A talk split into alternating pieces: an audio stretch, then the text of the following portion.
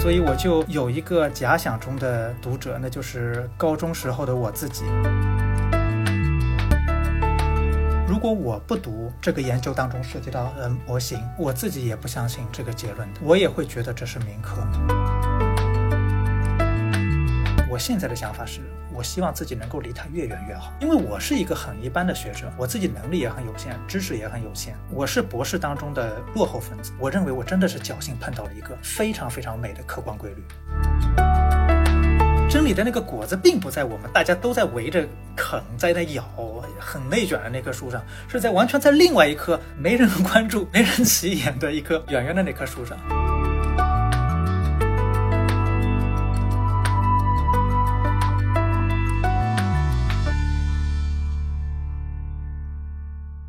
各位子非鱼的听众，大家好啊！这个欢迎收听这一期播客，我是 Gareth。呃，今天这期播客呢，我们很高兴啊，邀请到了呃吴乐敏吴老师来跟我们聊一聊他的新书《负重起源》。吴老师是在清华大学获得的经济学学士学位，在美国加州大学的伯克利分校获得的经济学博士学位。呃，现在在一家企业担任董事和首席经济学家。欢迎吴老师。嗯，大家好。吴老师这个书其实，嗯，写的非常有意思，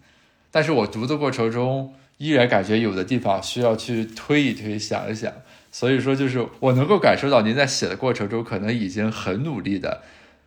让他对这个不搞科研的读者是友好的了。但是其实有很多地方不展开技术细节，这个话好像就很难。推进下去，要不咱在聊具体内容之前，能先聊聊您在写这个书或者整理这个书稿的过程中的一些感受和想法吗？嗯，好，还挺有意思的。你想听哪部分呢？是研究过程当中呢，还是写作过程中呢？我们先讲写作过程吧，这个比较容易被大家所理解。比如说，这原来肯定是您的博士论文嘛，就是它的这个底本是这样，但是它现在要变成一个这种出版的这个。读物这个过程里面，想必这个修改的过程是有一些这个奇妙之处的。哎，还真是，这是一本科普著作，但它又是一个学术著作，它是同时扮演这两个角色，所以和市面上别的科普著作，不管是物理学的还是经济学的，它有一个重大的不同，它真的是带有模型的，而且它这个模型，嗯，是想让读者读了之后能够完全理解明白的。并且他对知识的要求的门槛也很低，因为我希望我自己的研究过程当中，我体会到一种嗯科学的美感，我想把这种美感传递给尽可能多的人，不仅仅是经济学家，不仅仅是经济学的学生，所以我就有一个假想中的读者，那就是高中时候的我自己，我要让那个年纪的读者也能够读懂、看明白，并且从中有所收益。嗯，所以这个过过程其实挺艰难的。那最后呢，我是觉得我基本达到了这个目标，而且真的是有读者的，呃，真的是有高中生读者读了很有感触，嗯，而且他很自信的说，他把这些模型完全都掌握了。读的时候我就能感受到，就您这个写作其实有个特点，就它有一种很强的对话感。这是我最近读这个书很少有的这个体验了。比如说，您在某个部分你会说说，接下来这个部分你可以先尝试自己想一想，你不要先着急，呃，往下看啊，或者说这个部分它是最重要的部分，它为什么重要？所以这个地方你可以仔细读一读，哪怕你把后面那章跳过去等等。就我想，就这里面也应该是有很多这个设计的，就是说，比如说哪个部分对于这个理解一定是必须的。那你就要劝说一下这个读者，在这里你要精读，有的部分可能是这个呃学术的这种趣味大一些，但是没有那么必须的，或许就可以稍微的跳过去。嗯，我也不知道读者会不会欣赏这种写作态度啊，嗯，但是我觉得我这种写作态度吧，就是很耐心的掰开了揉碎了跟读者讲。介绍，即使你不是经济学背景的，我也希望把这个事情能够让你完全理解明白。这种态度其实也是被逼出来的，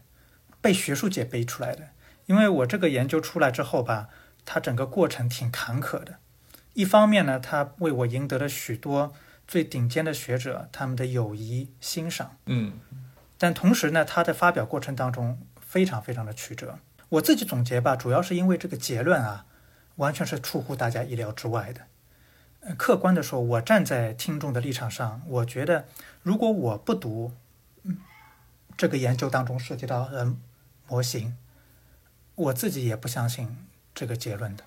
我也会觉得这是民科。如果你一个读者他不读模型，因为各种原因，也许是他觉得他读不懂，这个他可能，也许是因为呃他认为他自己肯定懂。完全就不用看模型，这也是有的。有些经济学家他确实很自信，自信到他觉得一看你的这个结论，他就知道你模型是什么样子，他就不看。但我发现，基本上全部都是不理解，其实是压根就不懂。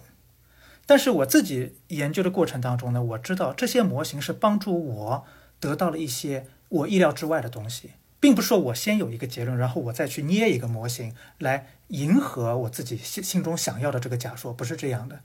它里中里面一些很奇特的结论，是我慢慢的推理出来，然后再发现它真的是很合理的一种结论。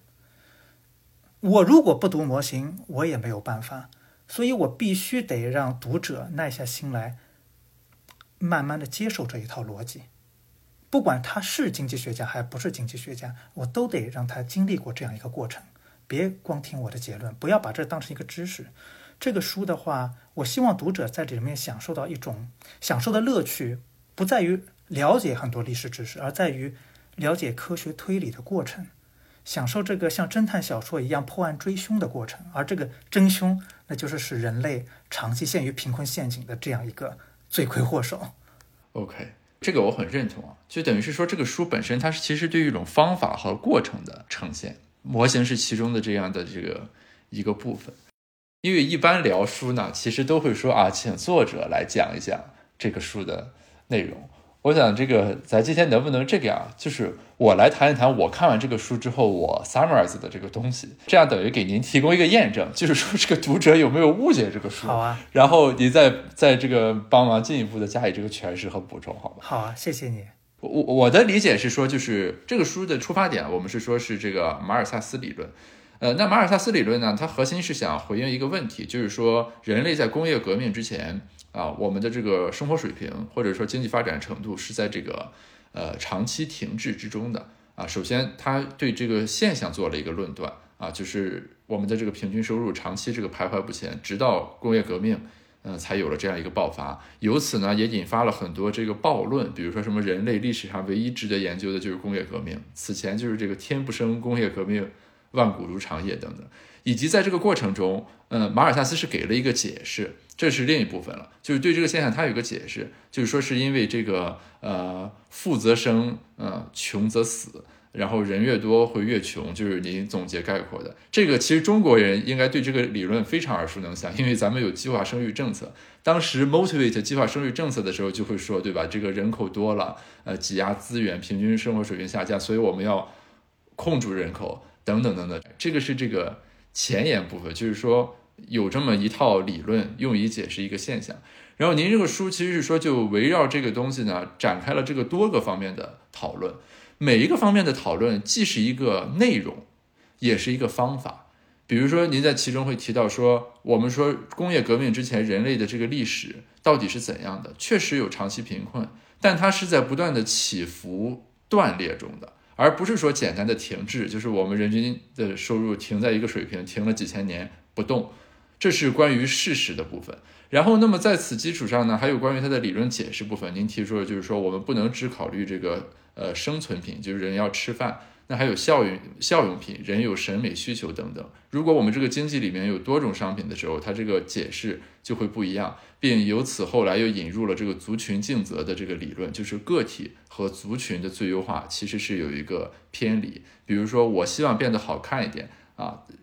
这个东西在个体意义上和族群意义上，它是两种不一样的概念。于是这个力量之间有一种拮抗。然后因为有了您这种更全面的这个分析之后，我们再回头看以前很多学者去说啊，我实证检验一下马尔萨斯陷阱是存在的，怎么怎么样，或者这个证据很微弱，呃，想说它不存在，怎么怎么样。其实。这些做法都不是非常 make sense，是因为在之前大家对于这个所谓的什么马尔萨斯陷阱啊、马尔萨斯理论啊，是一个打包的混沌式的认知概念，所以围绕它进行的这个实证分析呢，很多也文不对题，就类似于我说一加一等于二，然后非说我证明了乘法，对吧？其实这两个东西没有关系，但是你误以为说我在这个地方证明，那么。在这个整个过程里面，其实是说，除了围绕马尔萨斯的这个理论以及人类长期贫困的这个现象的一个解释之外，您其实就在也同时在不断的给大家讲，比如说我们怎么样看待历史事实，怎么样避免在选择实证证据中有这种选择性偏误，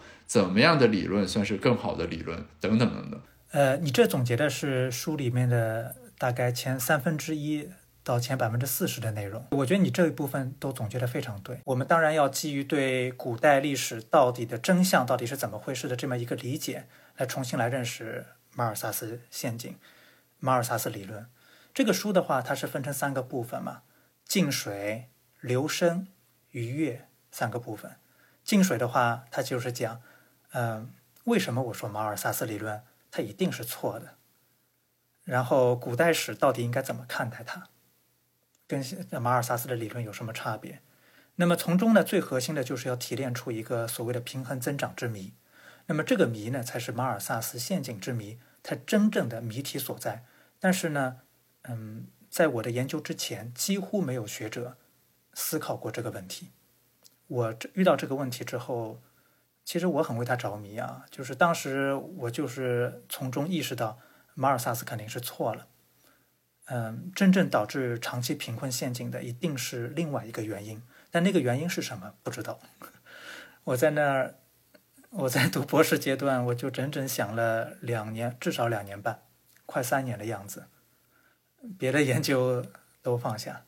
绝大多数研究精力都投入其中，这也是一场很大的赌博。一直到觉得太难想出来了，准备彻底放弃。就在放弃的决心放弃，然后把它写成一篇博客的那一天，在写着写着，突然之间就顿悟到一个解释，最后这就成了我的博士毕业论文。那后面呢，就是到第二部分留声，为什么叫留声呢？这就涉及到对这个马尔萨斯陷阱的解释。我那天突然猛然想到的一件事情，其实其实就是尽责。为什么我想到这个尽责啊？因为尽责这个概念没什么稀奇的，我们大家都学过进化论，甚至最终我用来解释马尔萨斯陷阱的，它其实是就是所谓的迷因尽责，制度、文化、技术层面的，嗯，达尔文式的族群尽责，这么一个概念。这种迷因尽责也不稀奇，就是思想的，呃，优胜劣汰、自然选择。所以，我并不是说提出一个概念就占一个山头，这不是我做的。我真正做的事情是，这个事情怎么跟马尔萨斯陷阱是连在一起的？这是有一番推理在背后，推理论证在背后，一步一步就推到这个结果。我自己感觉呢，不排虽然不排除有其他可能的原因，但是这应该主要原因应该就是这个了，而且这是一个回避不了的、逃都逃不开的一个结论。它是这么慢慢推理过来的。这个现实当中呢，其实也有这样的案例哈。我我可以大致，我很难去在这里解释我是怎么得到这个推理的。但是我可以稍微说明一下，我说的这个尽责是个什么概念。就好比书里面也讲了这样的情况：假如说这个想象古代的战国七雄这几个国家在那竞争，那么国家的制度呢，在我的前面的一个两部门模型里面。它是即使在马尔萨斯条件下也能够影响人均收入的。其中有一些政策，它可以使呃人均收入上变得更穷，但是呢，可以使这个国家成为一个送出于移民、输出战争的这么一个制度。国家可能是这样啊，村庄可能也有这样的，也有这样的意义。县这一级，甚至家庭层面都有这样的这个特征。它可以输出这样的一种族群的特征。那么，即使在每一个群体内部，天然的它都有人均收入持续增长的倾向，但是在这种由移民和战争带来的这种定向式的这种传播，它是对使人均意人均收入下降的这样一个制度更有优势的。所以，在我的感觉当中呢，我对我这个模型的解读哈，其实人均收入是两种力量角逐的结果。从生物学意义上说，首先是个体尽责，它是使人均收入上升的一股力量。人和人之间争奇斗艳，他们的也许以性选择为主要竞争的方式，它是使人均收入上升的力量。而另外一支力量呢，是族群尽责，它是使人均收入，使这个书里所谓的效人均效用品消费下降的一股力量，牢牢的压制它。两股力量的平衡决定了一个人均收入、人均效用品的水平。这个规律不仅适用于人类，也适用于书里面讲的很多生生物的例子，包括植物。很高的红杉树，它们身上都表现出这样的特征。如果我们观察到突然之间发生一场类似于工业革命这样的效用效用品大爆炸，其中一个机制是因为这个环境的变化导致某样东西它突然之间从效用品变成了生存品，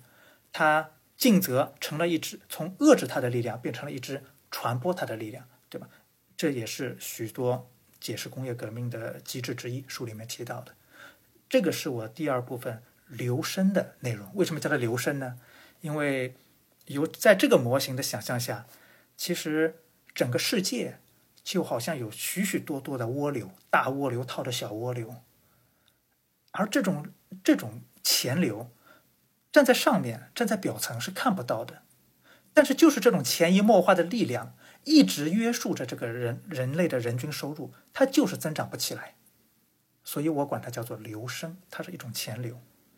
那么第三部分，那当然就来一个，就带来一个问题，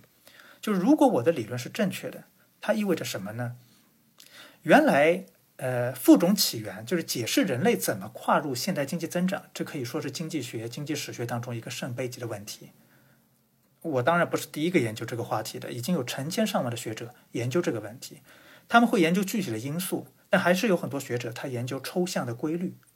比如说，尤其以欧迪格洛、欧迪格洛为代表的，他们研究大一统增长理论，他们是做形式化模型的。但是，所有这些模型呢，他们有一个，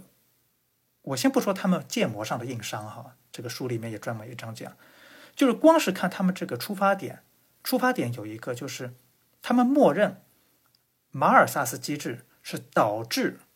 是遏制了增长的这个瓶颈所在。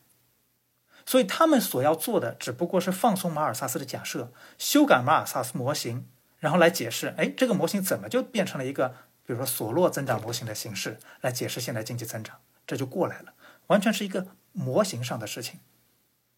但是现在我们发现，这个瓶颈根本就不是马尔萨斯机制，你放松了一个不是瓶颈的这样一个约束，它根本就不能够帮助你接近真相。如果达尔文机制就是我前面说这个族群尽责才是瓶颈所在的话，我们要思考的是这个达尔文尽责的网络它是怎么放松的，对不对？我们呼唤新的形式化模型。那么，所以我在博士五年级开始呢，我就开始思考这个问题：我们怎么来解释现代经济增长在新的理对瓶颈的理解上，我们怎么来理解？后来瓶颈的这个放松，而且这个瓶颈约束人类从人猿异别开始，一直到工业革命上百万年的时间。本来我就是从生物学意义上来解释这种马尔萨斯停滞的，所以我也得在生物学的意义上来理解上百万年的时间，它一直是很牢的，为什么突然这就破，就打破了？其实这个最后也找到了一个答案。嗯，当然不是谈不上是最终答案，但是我觉得也是一个很重要、很有意思的一个机制，就是所谓的尽责、尽责逆转哈。我们有空可以详细展开说。我觉得也是很侥幸的，嗯，因为我这个人吧，嗯，你看我，我这这发表也很失败，发表失败呢，我就会 就逼着我反反复复去想的，往更深的地方去想。想到去想很多，其实学术界、经济学界在发表意义上根本就不会去追究的那些事情。就我特别在乎，我研究的这个理论到底是不是真相。虽然我们进社会科学界，大家一谈真相，大家就群聚而笑之，觉得大家平时可能都已经躺平了，已经不对真相有所追求了。但是在这件事情呢，我特别在乎我所发现的规律到底是不是真的，所以我的要求其实很高。很多时间，后来的很多研究时间，我都是拼命的给自己找茬，来挑战自己理论的稳健性。那么就在这样一次挑战当中呢，我设定了对我理论非常不利的情况，结果在做计算机模拟的时候，就发现了那个近则逆转现象。它跟我们马经济学传统建模方式来理解这个转轨就很不一样。一般而言，我们理解一个突然转轨都是用多重均衡，这很很很一般的这个方式。但是那个呢，就完全不用多重均衡，它就是用了一个新的机制，叫做逆近则逆转。而且后来我还发现，它跟遗传生物学里的间断平衡说正好能够呼应起来。这反过来帮助我们思考这件事情，我感觉可能这也是。这事儿可能也对了，有几个问题啊，我们一个一个来聊一聊。第第一个就是说，其实刚才您提到有一点，就是比如说关于呃战国时这个秦最终的这个胜出的解释，对吧？这里面其实是有一个这个就是呃个人人均收入的这个增长和所谓一个族群总体博弈中的这个优化，它这个策略是有一点背离的。当然，这个史学家之前讲过，叫做什么秦以强亡，对吧？就是你。就是这个样，所以你能胜出也均以此心，必以此亡嘛。你这个人均收入弄成这个样，你的战争能力上去了，但反正最后这个东西崩掉了，那这个秦就出现了秦以强亡。但是我猜啊，听众可能不一定能完全理解这个里面的这个内在的这个拮抗的这个根本来源。比如说，您能不能用这个什么红杉树啊，或者什么某一个具体的例子来讲一讲，就是这个个人尽责和族群尽责之间的这个背离？它到底是怎么样一个情况下来发生和理解？我我尽我尽可能讲讲啊，因为这里面其实推理的推理链条挺长的，确实挺长的。嗯，我们 但是我们这个节目的这个听众，呃，感觉这个其实经济学素养都还挺好的，我可以试试看。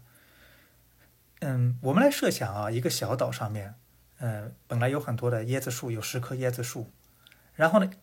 这些一棵椰子树一天能够产一个椰子，它就能够养一个人口。所以呢，十棵椰子树每天产十个椰子就能够养十个人。那如果说你现在椰子的产量从十个变成二十个，那当然长期来说能够养二十个人，人均还是消费一颗椰子一天。这个就是所谓的马尔萨斯效应。马尔萨斯模型它本质上有一个单部门的这个模型。那现在我们来考虑，呃，比如说这个岛上还有玫瑰花。一天除了省十个椰子之外，还产十朵玫瑰花。那么人均呢？这个玫瑰花呢，给人带来更高的福利，更多的幸福感。但是呢，它不能不影响人口增长。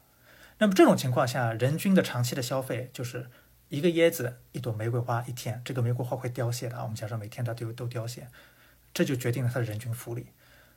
如果说椰子椰子的产量和玫瑰花的数量同时翻倍。那你可以想见，人口也会长期翻倍，人均拥有还是一个椰子，一个玫瑰花，这就是所谓的马尔萨斯效应。可是如果说在这个经济里面，玫瑰花的数量翻倍了，椰子数量没翻倍，十、二十，人口呢不增加，但呢人均拥会拥有一个椰子，两个玫瑰花，人均收入、人均福利它就提高了。而且这个是什么什么因素带来的？其实就是玫瑰花和椰子之间的比例的变化造成的。而这个比例呢，可能有很多原因可以变产生变化。比如说，玫瑰花的数量不变，但是椰子的数量下降了，技术落后了，衰退了，从十个变成五个了，五个人得死。最后呢，均衡情况下只能够养五个人，但人均会拥有一个椰子、两个玫瑰花，反而变得更加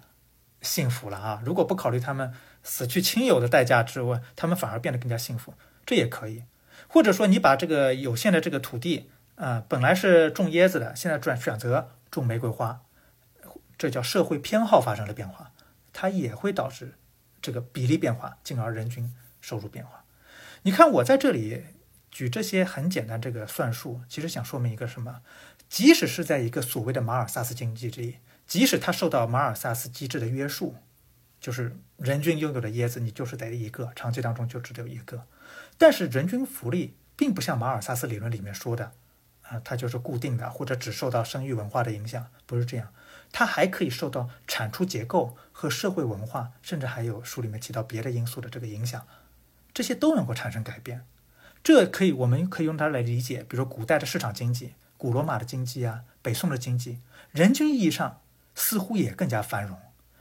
马尔萨斯理论里面可不是这么说的。你看，Greg Clark 在介绍马尔萨斯理论的时候，他还特别把这些社会拿出来，他意思是这些社会普通老百姓的生活不会更好。为什么？这就是马尔萨斯的教条。理论说他不会，他就一定不会。但是这跟考古证据它不符合呀，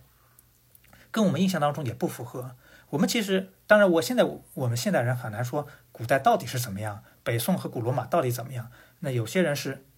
具体看证据的，他说其实他真的是很富，甚至有一个罗马史的学者，他就是读了我的那个理论模型，经济学的理论模型，的一个罗马史学者，他专门写了一篇文章，说古罗马已经摆脱马尔萨斯陷阱等等等等这种话。就是说，我们一旦有新新的理论，哪怕是很简单的这种两部门模型，它就可以帮助我们挣脱旧的思想上的桎梏，来重新看待这些历史证据。我们就可以看到历史更加丰富的这个颜色，认清啊，古代社会它完全也是可以在马尔萨斯限制下、限约束的下，仍然能够实现人均收入的极大的提高或者极大的降低，这都是有可能。那么问题这里面就导出一个小问题：如果我的研究只做到这里，其实没有什么稀奇的，嗯，这也就是对马尔萨斯模型的一个小小改进。但这里就引出一个问题：人均收入取决于这两种产品的之间的一个比例。那么这两种产品，如果说椰子的数量，椰子的不是鲜鲜花的技术进步率比椰子的技术进步率天然就要快，怎么办？那我们这个人均收入，即使是在马尔萨斯的约束下，它也会越来越高。而且你看，我们现代社会，我们现代社会的福利的增，人均福利的增长，主要其实也是在人均效用品部门，就是鲜花部门，不是在这个椰子部门。甚至，嗯，我认识个朋友，他还很幽默的，他找来，嗯，上世纪前半叶美国的数据，那那五十年美国经济增长很快，人均收入增长很快，但是那五那五十年里面，美国的人均卡路里消费量其实是每天的卡路里消费量是下降的。对不对？它的人均的这个这个意义上的生存品反而是下降的，增长主要就是在人均消费品，而这种增长，即使是在古代社会，即使在前工业社会，完全也是有可能发生，但它没有发生，没有发生意味着什么？意味着这两个部门，啊，不管你现实当中怎么去定义它，抽象的说，这两个部门是平衡增长的。这个马尔萨斯陷阱之谜，本质上是一个生存品和效用品之间平衡增长之谜，这是为什么？那么这里就导出两种可能性，一种呢，就是这个社会当中其实本来就没有多少效用品，这是一种可能性，所以你不应该画这两个部门，画这两个部门完全只是一种啊，现实当中你看到有电视有游戏机，你就想象他们他们可能不能吃，但是会不会说啊，人既然把一件东西当做一个好的东西，当做一个商品，我们的偏好。归根结底是为了满足生存繁衍的需要，是不是说从这一点出发，天下其实就压根儿没有什么效用品，本质上都是生存品。至于我们现代社会看到了啊有电视机啊游戏机，那只是因为我们技术进步实在是太快了，快到我们的基因演化都已经跟不上了，所以我们开始过度的消费。你比如说吃糖，对不对？我们现在吃糖已经吃到了对我们基因的存演不利的地步，它可能只是发生了这种 discrepancy，短时间内它不吻合的情况。但从长远来说，如果你讨论的是上百万年人类的演化，哎，无所谓效用品，这是一种解释。还有一种呢，就是说，那就是如果这个刚才的那个解释是错的话，那就那到底这两个部门是怎么平衡增长的？就是我后来用镜子来解释。那么前面我先说一下哈，到底有没有效用品？其实刚才我说的这个问题呢，曾经困扰了我整整半年多。我就是这么给一开始就是这么给马尔萨斯辩护，是不是马尔萨斯他尽管是忽略了这个效用品，就我前面说的这个鲜花部门，但他是不是歪打正着，就正好忽略了一个在生物学意义上可有可无的部门——效用品。这个效用品本质上是不是其实都是为了完满足某种生存繁衍？后来我发现啊，不是这样的。即使不考虑这种进化上面，进化跟不上这个技术发展的这个步伐，以至于存在像糖这样的 discrepancy，我们每样所有的东西，它固然都即使都满足生存和繁衍的利益，但是还是有两种不同的。有的产品呢，有的商品，它满足个人的生存繁衍，但是它对集体不一定有好处。而有的商品呢，它又既满足个体的生存繁衍，它也满足集体的生存繁衍，这个是有差别的。因为所谓的任何商品，或者说我们的偏好，归根结底都是为了满足我们的生存繁衍。这里的主角，这里的主体是个人，不是集体，对吧？这是个体，我们是为了满足个体，但是个体和集体之间，它是在生殖利益上有着不可调和的矛盾的。我们大家都很熟悉孔雀开屏的例子，对吧？这个孔雀这个开屏，这就是发出一个性选择的这个信号，呃，来向这个异性炫耀。哎，这个雄孔雀向异性炫耀，你看我多么强壮，以至于我能带着这么一个巨大的残疾，仍然能够活得好好的，对吧？或者说像讲提出炫耀品消费概念的凡伯伦举的例子，人为什么长裙漂亮？因为你穿了穿这个东西，这个不好不好干活啊，显示我必须家里是这个这个富人，我要穷人我穿不起这个，对吧？现在中国女性现在也喜欢手上戴这个手镯，这是什么？说明呃我不用干体力活，是吧？它其实都有发出这种性选择信号的这样的。对，还还有轻功戏里面那个留指甲，我最近查了查才知道，对，也是同样的目的，就是说我不用干手工嘛，所以我是可以留指甲的。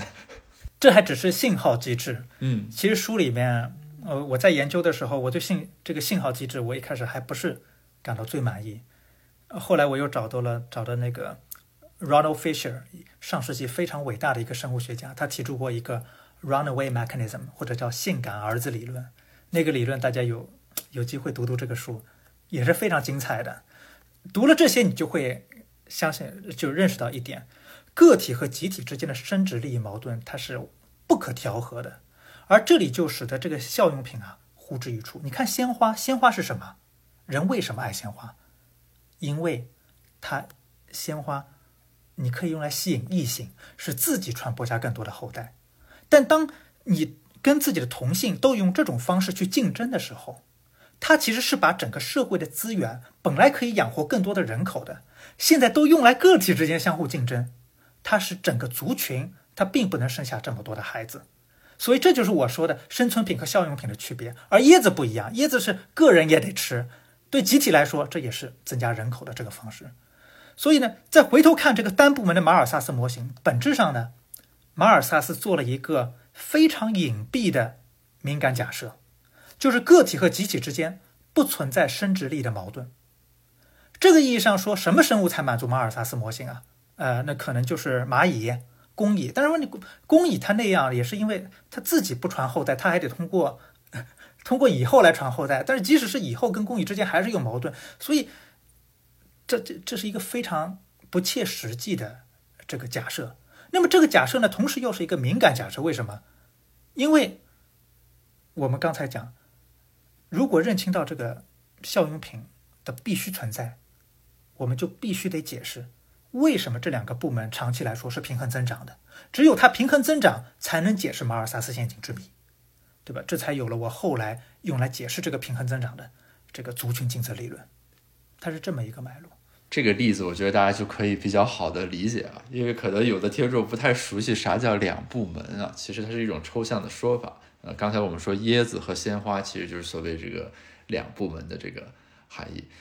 还有一个就是基于您前面介绍，我比较好奇啊，就是您说，比如说，嗯，一度这个研究是陷入在停滞态的，您在把它想变成一个那种那个学术呃 blog 的这个文章的时候，你突然间想到了应该从什么角度来理解和解释它，就是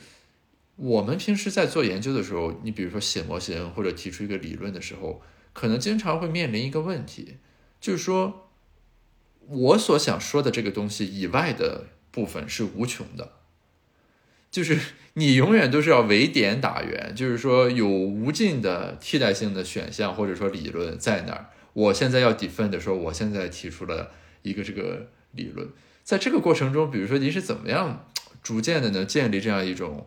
呃信心？比如说啊，我这个理论至少在解释力上来说是。成立的这个可能性比较高的，能在比较大的意义上解释这个现象的，因为其实咱没有办法知道剩下的理论世界是什么？就假如说平行世界里还有二十个吴老师，他们可能每人写了一本这个书，虽然是就是二十种写法，这个过程是怎么样来达到这样一种状态呢？我觉得你问的这是一个非常深刻的问题哈，我可以从两个方面来回答这个问题。第一个角度呢，就是前面比如说讲到这个族群尽责来解释马尔萨斯陷阱哈，我在计算机模拟当中发现一个很有意思的现象，就是哪怕只有一丁点的这个尽责，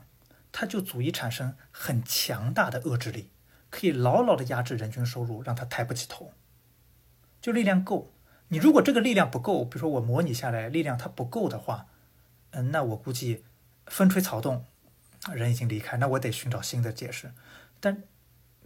但这种超强的四两拨千斤的这个现象，也是我始料未及的哈。后来仔细研究呢，发现好像这背后它是有有道理在那里的。这是第一个，所以我对这个机制也会变得更加有信心。第二呢，我也并不指望它是唯一的解释。嗯，比如说我这个书里主要是解释两个现象，一个是一八零零年之前人类为什么穷，一个是一八零零年之后人类为什么富。那后者呢，我主要是通过一个叫做制度尽责的模型，或者 书里面也叫管它叫刘慈欣陷阱理论，对吧？刘慈欣机制，那个机制呢很有意思，它既能够解释马尔萨斯陷阱，也能够解释现代经济增长，它是一个。类似的，你可以说它是一个大一统增长理论，但是我不认为那个刘慈欣陷阱解释现代经济增长，它就是地位有多么大。本来现代经济增长就有许多因素共同促进，然后这些因素呢，我们的理解框架当中，它们都是嫁接在一个理论基础上面发生才发生作用的。首先，我不挑战那些因素。最多是有一个新的模型帮助我们理解，就哪个因素更加重要，哪个因素相对不那么重要，这是有的。但是，然后在这个最最底层的这个理论当中呢，我也不是说多重均衡理论就完全都是没有价值，只不过它的价值远远没有我们想象中原来认为的那么大，有可能更大比例。是这个尽责逆转的这么一个机制，但他们也是一起在共同发挥作用，所以这整个研究呢，我觉得还是一个方兴未艾，等待很多人去开垦的这么一个处女地，就是解释现代经济增长，在新的理论基础上面重新解释现代经济增长。我期待以后还有很多学者来研究它。那么回到马尔萨斯陷阱这个问题呢，我就更加有信心。呃，我认为。我找到这个族群尽责机制呢，它可能解释了所有因素当中的百分之六十以上。它跟那个制度尽责不一样，制度尽责可能解释了百分之十五，我已经很满意了。这么个大问题，我能如果能解释百分之十五，很好了。而马尔萨斯陷阱呢，我认为族群尽责可能解释了百分之六十。马尔萨斯机制呢？就很难说，它也不是加法关系。但我硬要说它的意义的话，它可能马尔萨斯陷阱并不是我们原来想象当中解释了百分之九十的那样一个东西，它其实是解释了只有百分之十五左右的这这样一个东西。那六十加上十五，百分之七十五，额外还有别的机制，我觉得是可以的。那刘慈欣机制，我前面讲，它也部分能够解释马尔萨斯陷阱，它可能也贡献了百分之十，但不，这是我的大致的估计哈。我们不能排除还有第三、第四种重要的机制存在。而且，呃，你可能也留意到了，我和一些呃经济学家在知乎上非常活跃的经济学家朋友一起，我们办了一个悬赏活动，就是悬赏这个啊。我们既然知道马尔萨斯错了，一定有别的原因，而且我自己书里提供两个原因，但是我不能排除还存在第三、第四个，有没有我不确定，也有可能没有了，也有可能还有。那如果大家能够开发出这第三、第四个原因的话，我们这里会安排一个。未来一两年里面，我会尽可能去募集资金。如果募集到十万，就讲十万；募集到一百万，就讲一百万。而且等到我这个书再版的时候，我会把大家就是有人接榜成功的，把他的理论写进书里面，理论的贡献当然就属于他。这个是我想把它办成一个学术佳话。这个要给这个活动打个广告，您不说我都忘了。就吴老师和其他的这个同行，其实，在知乎上发起了一个活动，大家可以理解为就是一个接榜挑战的活动啊。其实具体的内容，刚才吴老师已经说了，这个欢迎大家去关注一下。我其实一直在关注这个问题下面的答案啊，当然就是那种有颠覆性的，真的能让我们 有这种新认识的答案可能会很难出现。但你比如说最后能有一个，这个就算这个东西是有很重大的产出了。其实是因为在这样一个问题上能够有一个新的这个说法。就说到这儿，其实就是您书里边其实有个概念，这那段话我觉得写的非常好，就是读来感觉心有戚戚。您当然就是说，其实马尔萨斯模型就咱如果借用数学上的术语，它是一个平凡解。就这个地方给大家简单说一下，比如说咱解个方程，什么呃 x 的六次方加 y 的六次方等于 z 的六次方，呃，请你给出一组这个解来，对吧？大家就有点类似于抖机灵的感觉，说那你看零零零肯定复合，那当然也复合。就就是一些说了等于没说的那种感觉啊，然后这个在数学上它会有一种性质归类，然后名字叫做这个平凡解。然后您在书里说，就是说马尔萨斯的这个理论，它对于人类增长长期贫困的这样一种解释，其实是一个平凡解。确实，就大家直观上也感受是这样，人一生多了就把平均水平拉下去了，最后就停在那个地方啊。对。但是他为什么能如此大行其道呢？是因为他回答了一个足够重大的关切。就是说，这个人类的历史、人类的命运、人类的长期的这种呃贫困的这个状态太重要，以至于当你能给这个事情找一个说法的时候，这个说法可能是粗糙的，但大家就会认为这是一个重要的这个东西，于是他就可以大行其道。就是在这个书之外，其实我有一个好奇，就是如果我们从举一反三的角度讲，因为经济学里面。与类与这个人类长期贫困之谜类似的，其实还有很多我们所谓的永恒的经典性的问题。就是说，你做这个问题发论文，大家永远不会说这个过时了，因为这个问题太重要，怎么研究都不为过。任何新的这个理论都值得被关注。那有没有可能，就是目前我们面对的经济学各种经典理论中，其实还有其他类似于马尔萨斯陷阱一样的，因为回答了重大关切。而使一个平凡解被推到一个它本不应有的这种地位的这种理论呢？我不知道您有没有想过这个问题。我也一直在想，我一直在想你在说的这个事情，而且想到这一点的时候，其实还挺激动的。虽然我不指望我这辈子还能遇上比如这样的话题再去解决一个哈，我我想啊，这我我当然期待，但是这个事情可遇难求。我知道，就是我们经常会听到有人说。今天的这个科学研究啊，低垂的果子都已经被摘完了，呃，越科学研究越来越难了，到深水区了。但其实从我自己的研究经历，我发现不能这么看，因为如果我的理论是正确的话，我相信它应该是正确的哈。也许是未来几十年慢慢的时间检验，大家慢慢会接受这一点。我自己书里也说了，十年之内你要让大家都认识到马尔萨斯是错的，这不太可能。但是五十年后。这个世界上，你要大家还认为马尔萨斯是对的，那也不太可能。应该这个想法会完全扭转过来的。但是你看这个马尔萨斯理论吧，它是经济学当中，呃，可以说是最简单、最简单的那种理论，非常简单。它整个逻辑，你嚼个口香糖的功夫就能够跟一个十岁小孩完全讲明白，不会有理解上的这个错误的。呃，同时呢，研究过它的人呢也非常多。说成千上万，那肯定是说少了。你可以说是成千上万的学者靠研究马尔萨斯，对吧？在这个学术界扎根儿，这个估计是差不多。这方面的著作都已经不知道多少，而且这成千上万的著作里面还有很多都自己宣称说我彻底推翻了马尔萨斯，这种人也很多。但其实他们他们那个推翻啊，应该是有点夸大了哈。他们其实。讲的都是马尔萨斯当中比较细节的，并没有触及到，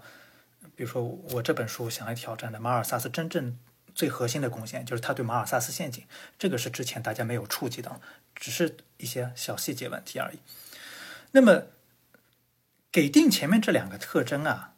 它又简单，研究的人又多。按照道理来说，简单的东西不容易错，研究很多人研究的东西也不容易错。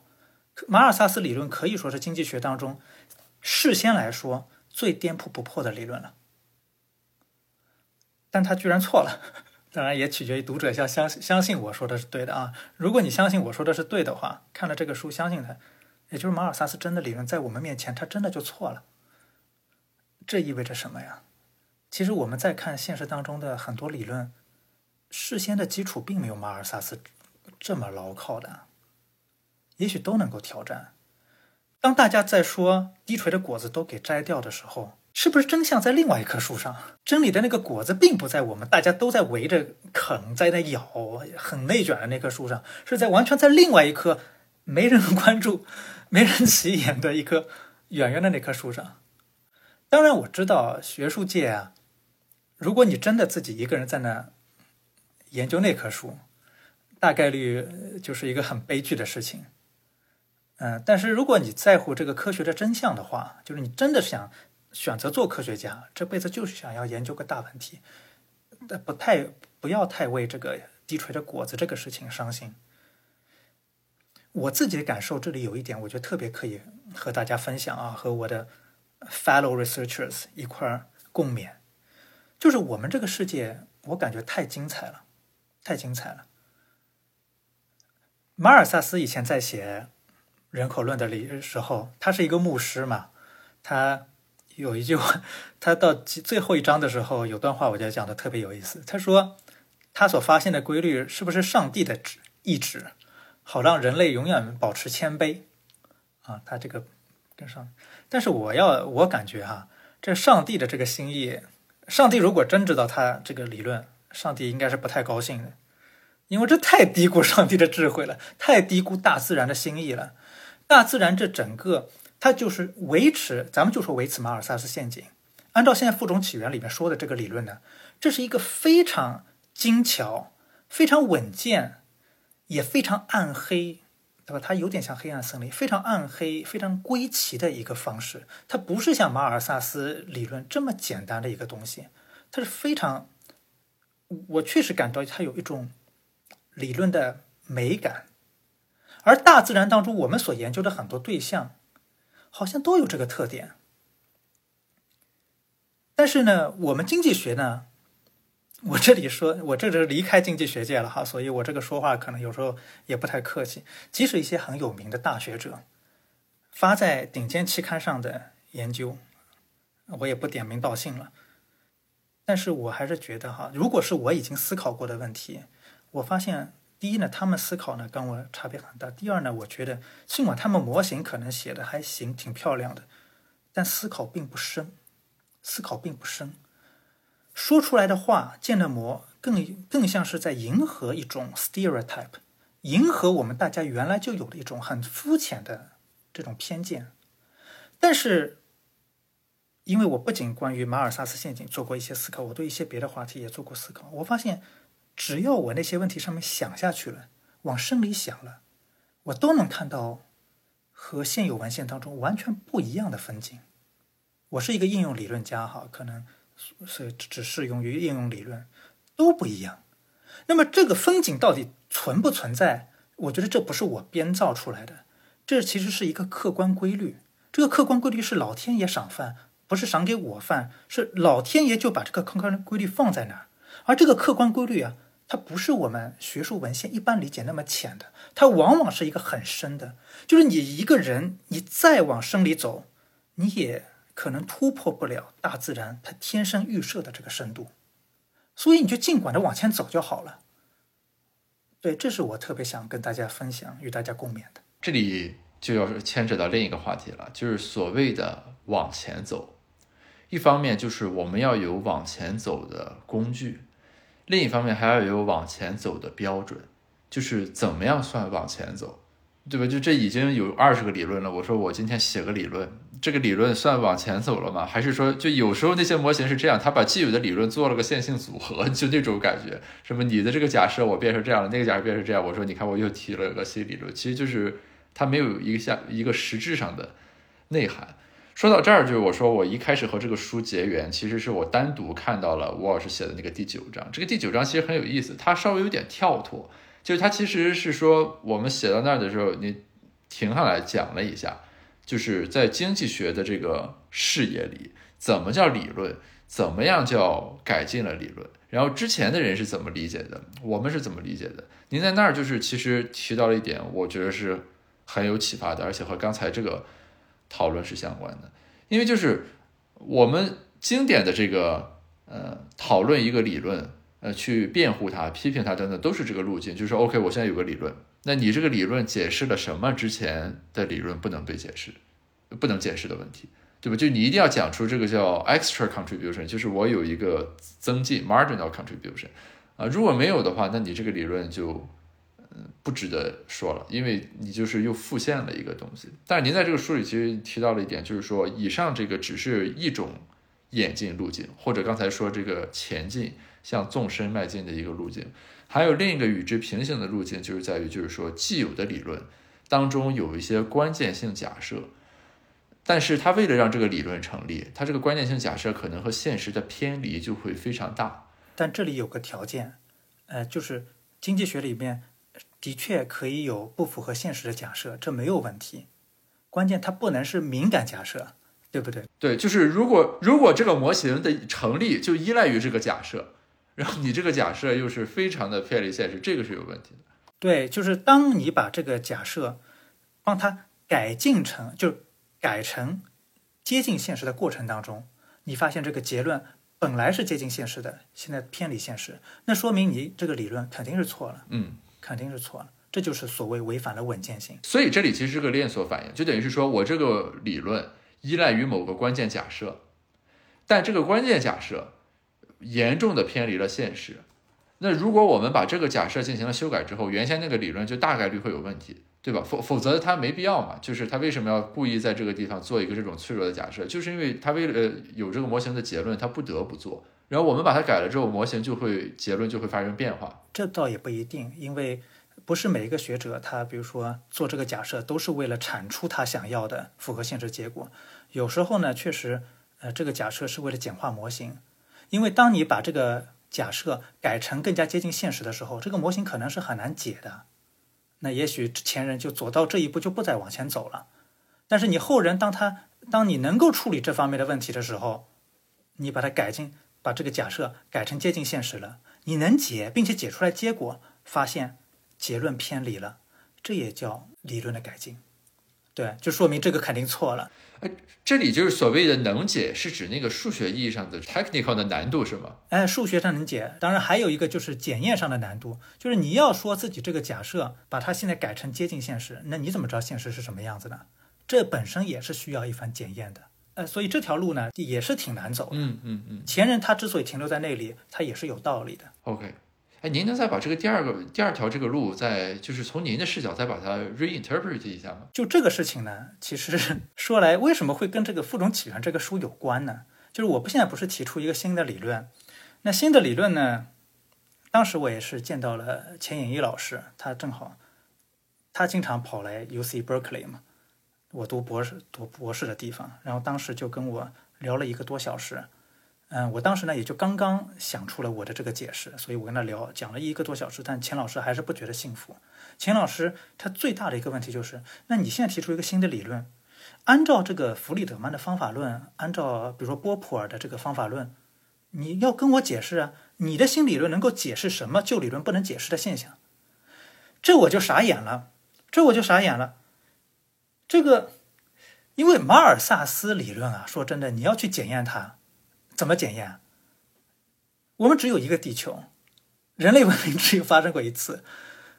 你说我我如果有别的星球吧，可能还行，但是现在就一个这个东西，它是一个没法检验的。那当你没法检验的话，那只有两种可能：第一，因为它没法检验，所以我就不能说它是错的；第二种，因为它没法检验，所以马尔萨斯理论也不是科学理论，好像都不对。而且我自己呢，我又明明知道它就是错的。那我就开始想了，哦，我又是觉得我很确定他是错的，但是根据这个弗里德曼，就是根据我们平时在经济学上受教育的这种方法论，我又没办法按照这个方法论，它又是颠扑不破的，这到底怎么回事？这个矛盾怎么去解释的？后来我想了很长时间，我算想明白了，原因就是弗里德曼这个方法论它就是错了。我也回过头来反过来去看他那篇很有名的这个论文哈。The Methodology of Positive Economics，一九五三年的那篇经典论文，我也很推荐大家看那篇文章。看了你就可以知道，呃，可以领略到什么叫做弗里德曼式的雄辩，哈，真的是雄辩滔滔。但是那篇文章说来，大家相信他这个方法论的人可能不敢相信，他压根儿没有提稳健性这个条件，真的是压根儿没提。所以弗弗里德曼说过一些听起来有点极端的话，哈，他其实在批评的是那种民科，因为有些民科他会经济学，你们经济学整天做一些不合理的假设，所以你们一定是错的。弗里德曼其实是站在这个立场上说他们这些呃这种想法是错误，对，没有问题。但是弗里德曼批评民科，不代表弗里德曼自己的方法论就是对的，他自己其实也是错的，因为假设是可以偏离现实，但是假设偏离现实的假设必须是稳健假设。你不能整个理论都是靠这个偏离现实假设，那不行。你得是那些即使把你这个假设改成跟现实一模一样，你这理论结论仍然不变，这才叫好理论。这就是我说的说的稳健性。但弗里德曼呢，他在就在那讲啊，这个理论啊，这个不仅天然的这个假设是错的，第二呢，我跟你讲啊，他他他说了，你这个假设越偏离现实越好，他这话都说出来，越偏离现实越好。啊，如果你比较两个理论的话，你就找那个偏离现实。如果一定在比比较那个简单的，这是他原话。但他这个东西就完全忽略着这个稳健性。但我们就是前面你讲的这个两条路径是怎么回事呢？那就是回到比如钱老师刚才提出那个很深刻的那个问题，就是你如果有了新理论，你要代替旧理论。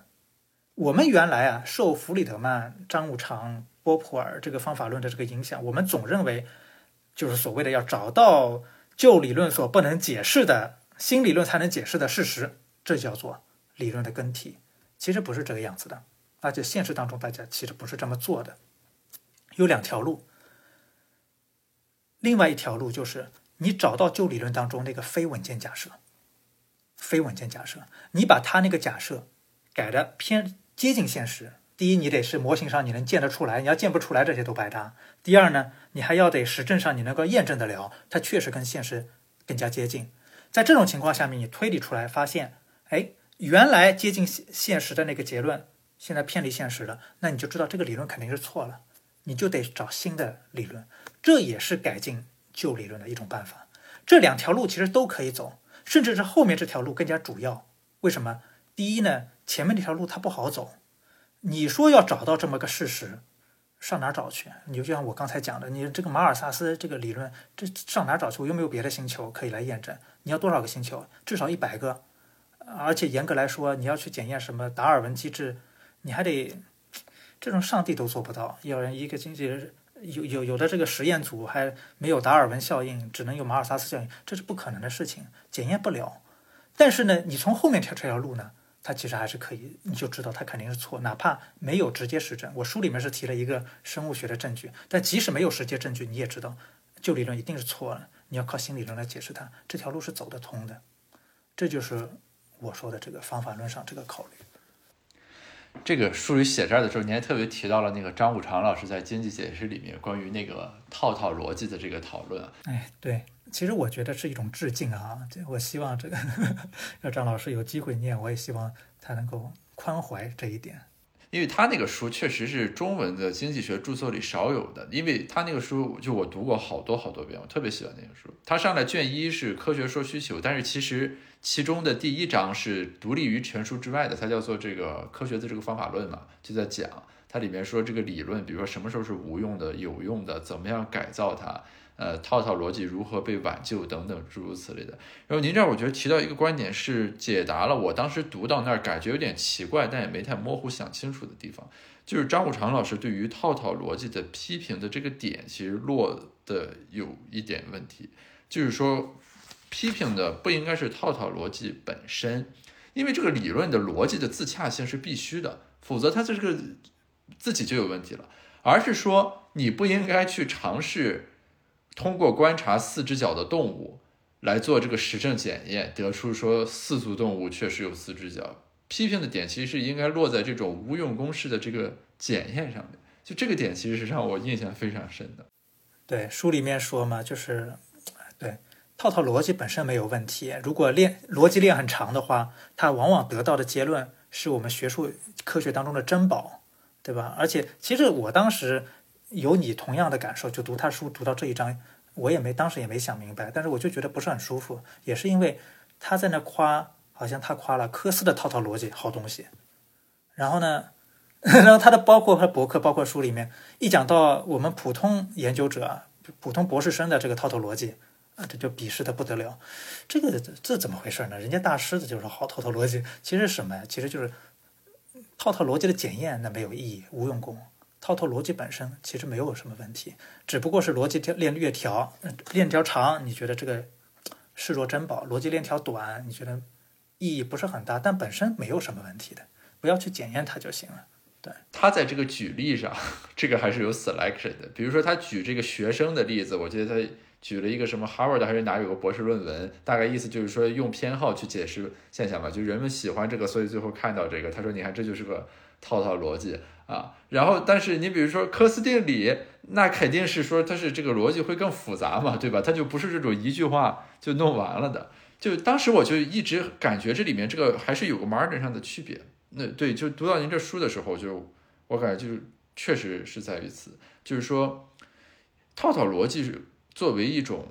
逻逻辑自洽的这个体系，特别逻辑链条一长的这个理论等等是很容易出现的，只是说你不能。在实证上也遵循这个原则。他说的那个四足动物四只脚，其实是个实证检验，啊，他不是在说这个理论本身。但他其实在讲这个例子的时候，也有点混淆，也有点混淆。因为四足动物四只脚吧，它其实里面的可笑有两点：第一，你如果检验它，它是可笑；第二呢，它逻辑链条呢有点过于短。嗯，我觉得张张五常教授他其实在想这个问题，这就是因为没太想明白这事儿。所以他就混淆在一起讲了，他自己把自己绕进去了。对，当然这是很小的一点了，他这完全不影响他的伟大。是，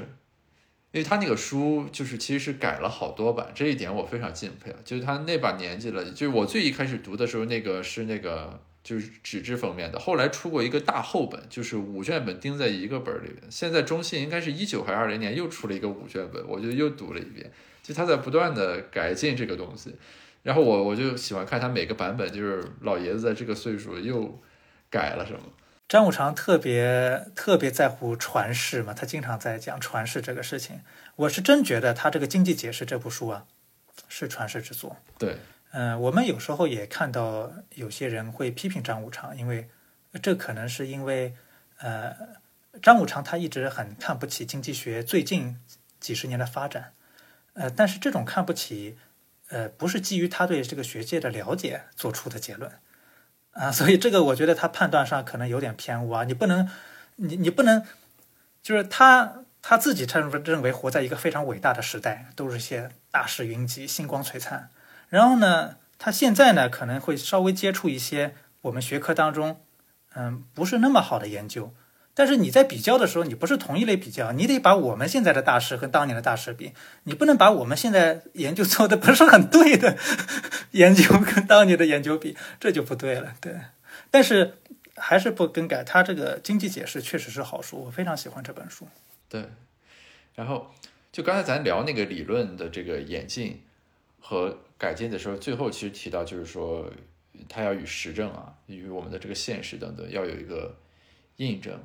和检验，呃，然后您在书里面其实经常会提到一个事情，就是说马尔萨斯这个问题，它就不太好做这个实证，因为咱只有一个地球，对吧？我们没有一百个平行宇宙来看什么，这里面我把这个机制去掉，那里面我把这个机制去掉，呃，等等。这里我是延伸出来两个问题啊，第一就是说，因为这种在因果呃推断啊等等这个实证分析方面的面临的这种局限的情况下。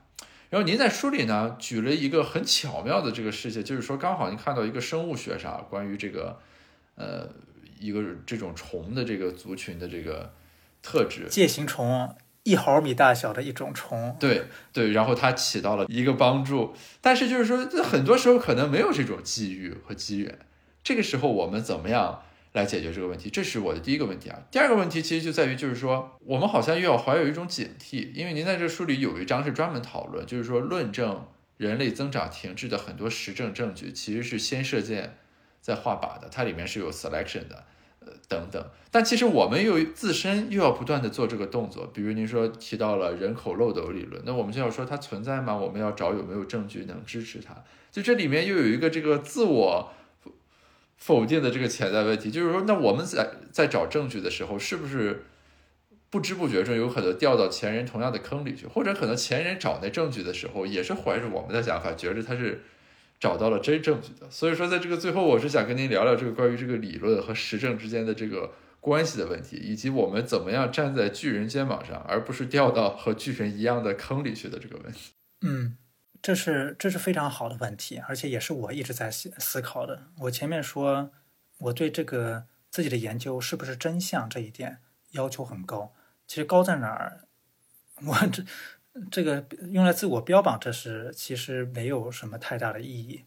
嗯，其实我一直就在思考你这个问题，就是说，如果我是批评我的研究的这么人，我会说什么？我自认为，如果我一定要写批评我的研究，我也能写得很深。就是我要如果我自己要来写剧稿哈，我，你可能也读到我知乎上说这个文章被拒稿的话，我对那些拒稿的意见，其实我是挺不屑的，因为他们写的就完全没有任何学术质量。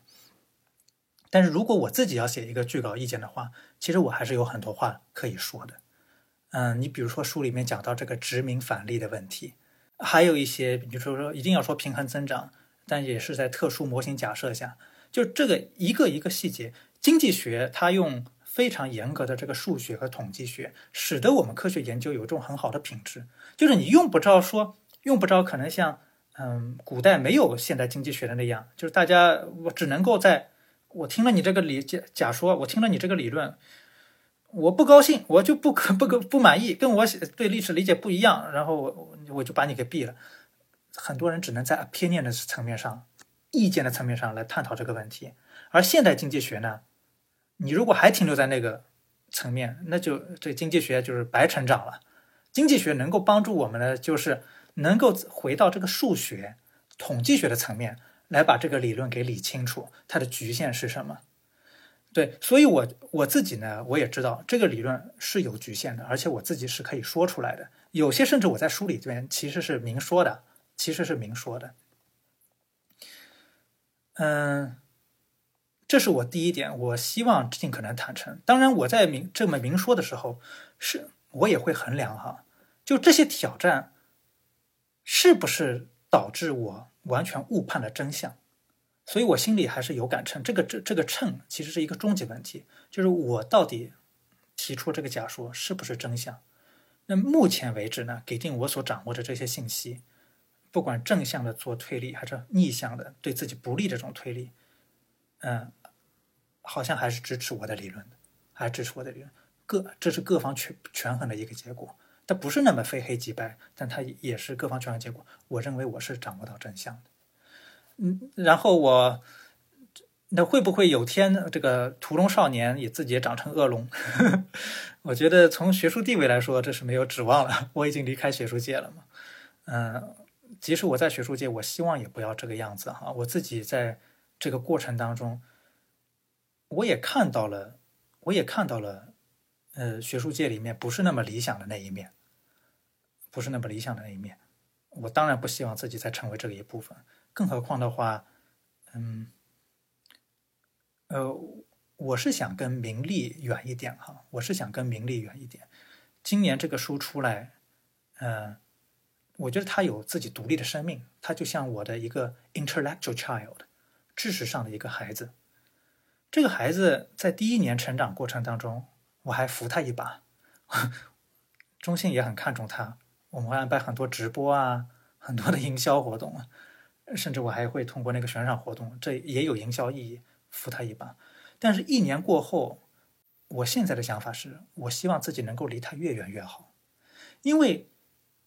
因为我是一个很一般的学者，我自己能力也很有限，知识也很有限，我是博士当中的落后分子，但是这个理论呢？我侥幸碰到了一个，我认为我真的是侥幸碰到了一个非常非常美的客观规律，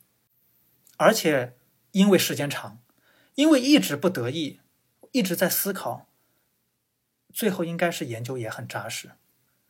我如果再跟他纠缠过紧的话，会不会因为我自己的不优秀、不出色，或者有些个人的 ego，导致大家对那个理论有意见？这不就像一个老父亲给自己孩子丢人了吗？所以，我我是想就就就陪他一年吧，到时候离得越远越好吧。这个其实是不容易的。就是我我现在给大一的学生当班主任呢，上次就是带他们出去见几位校友，那校友就说了一段话，大概意思就是说，当你说了一段话之后，这个话是悬置在空中的，它和你就逐渐没有关联。我们批评这句话，讨论这句话，赞同它，反对它，都不基于对你这个人有什么样的想法，而只是说就着这个东西本身来说。也唯其如此，这个东西本身才能具有生命力，就等于你说了一句值得被讨论的话，而不是一句挂在你身上的或者是一句片儿汤话等等。其实您刚才说的这个和这个是很共通的，但学者容易有一种沉浸感和代入感。我觉得我跟他们也一样，只不过呢，可可可能我我这边只是比较侥幸。我觉得这个理论他自己有自己他的生命力，我陪他只会害了他，我不怕，我不 我不觉得他会需要我。今天早上周晓光老师发了个微博，然后他微博就说他读文章发现一个学者就是一个哲学家发了篇文章，把自己十年前的文章进行了一个深度的商榷，而且就真的是那种就是这个刀光剑影的商榷，他就感慨说这个就很少会在比如说咱们特别是量化社科啊，就是这些相关领域看到这种这个现象，就是自己对自己动刀。刚才您谈到这个时候，我就顺便想起来了，其实是很有意思的一个事情。我我我希望以后我也有这种精神，对，等我老的时候，我给他动个刀子什么的，那说明学科进步了，那学学科进步了，因为真相有可能是在，呃，我我觉得我这个方向是对的，但真相有可能在我这个方向上在踩着我再往前跨一步，很有可能。我我有一个假设，就这个书会出现后续的版本啊，就是像。张武常老师写经济解释一样，就是因为其实您在后面会写到一些也其他啊，有一些 competing 的这个 theory，包括我觉得这个研究会有新的进展。如果您继续想这个问题，这个书可能会有它的第二版、第三版，这是我的一个假设。啊，有可能。对，对，就是宣传上或宣传上，我尽我觉得尽可能把让我的 ego 离他远一点。对，对，对，个人自负的这种心理离他远一点，因为尤其这个书比较勾引人的自负。我我尽可能让自己离这样远一点，不过我也想把这个真话说出来，就是我目前的理解说出来，所以这是一个需要平衡的，需要自己不断成熟的这样一个事。OK，就我们时间差不多，感谢吴老师这个波容来做客，然后再次最后这个跟各位听众推荐一下，一个是这个书，我认为非常值得一读，就不管你是不是做经济学学术研究的，如果你对于就是抽象意义上说。怎么样回答一个问题啊？怎么样改进一个理论啊？有兴趣的话，这个是值得的。然后还有就是鼓励大家多参加知乎的那个活动，我很期待看到更好的答案。是，我就在想着呢，如果真是一个本科生接榜成功，那该是多么好的一件事情啊，对吧？这个事情不仅中国，整个世界都都可以看成传奇，因为对啊，等于你用你这个书。为经济学界，都也不光是经济学界了。那马尔萨斯理论是个大问题啊！是 对，而且它影响到我们怎么看，因为人类有可能重回马尔萨斯陷阱。但问题是，当你说重回马尔萨斯陷阱的时候，你到底在说什么？所以说，一旦有这样的好的结论出来的话，它甚至能够帮助我们理解未来，甚至能够帮助人类推迟这样一个黑暗时代的重新再降临。这个就 功功德无量了。所以我很期待有这样的新理论出来。这个其实就是，呃，这个书的第三部分里面还有一些与这个刘慈欣的这个作品相挂钩的这个内容。如果是对《三体》或者什么黑暗森林理论啊这些感兴趣的这个读者，可以好好的关注一下那个部分的内容。那个其实甚至值得，比如说咱再找个什么赛坏人一起单独聊一聊那个部分。就是其实我觉得您这个书越写到后来。其实它是这个往上拉的，就是因为它这个视野就变开阔了。所以说，其实就以这个书为母本的话，有很多可选的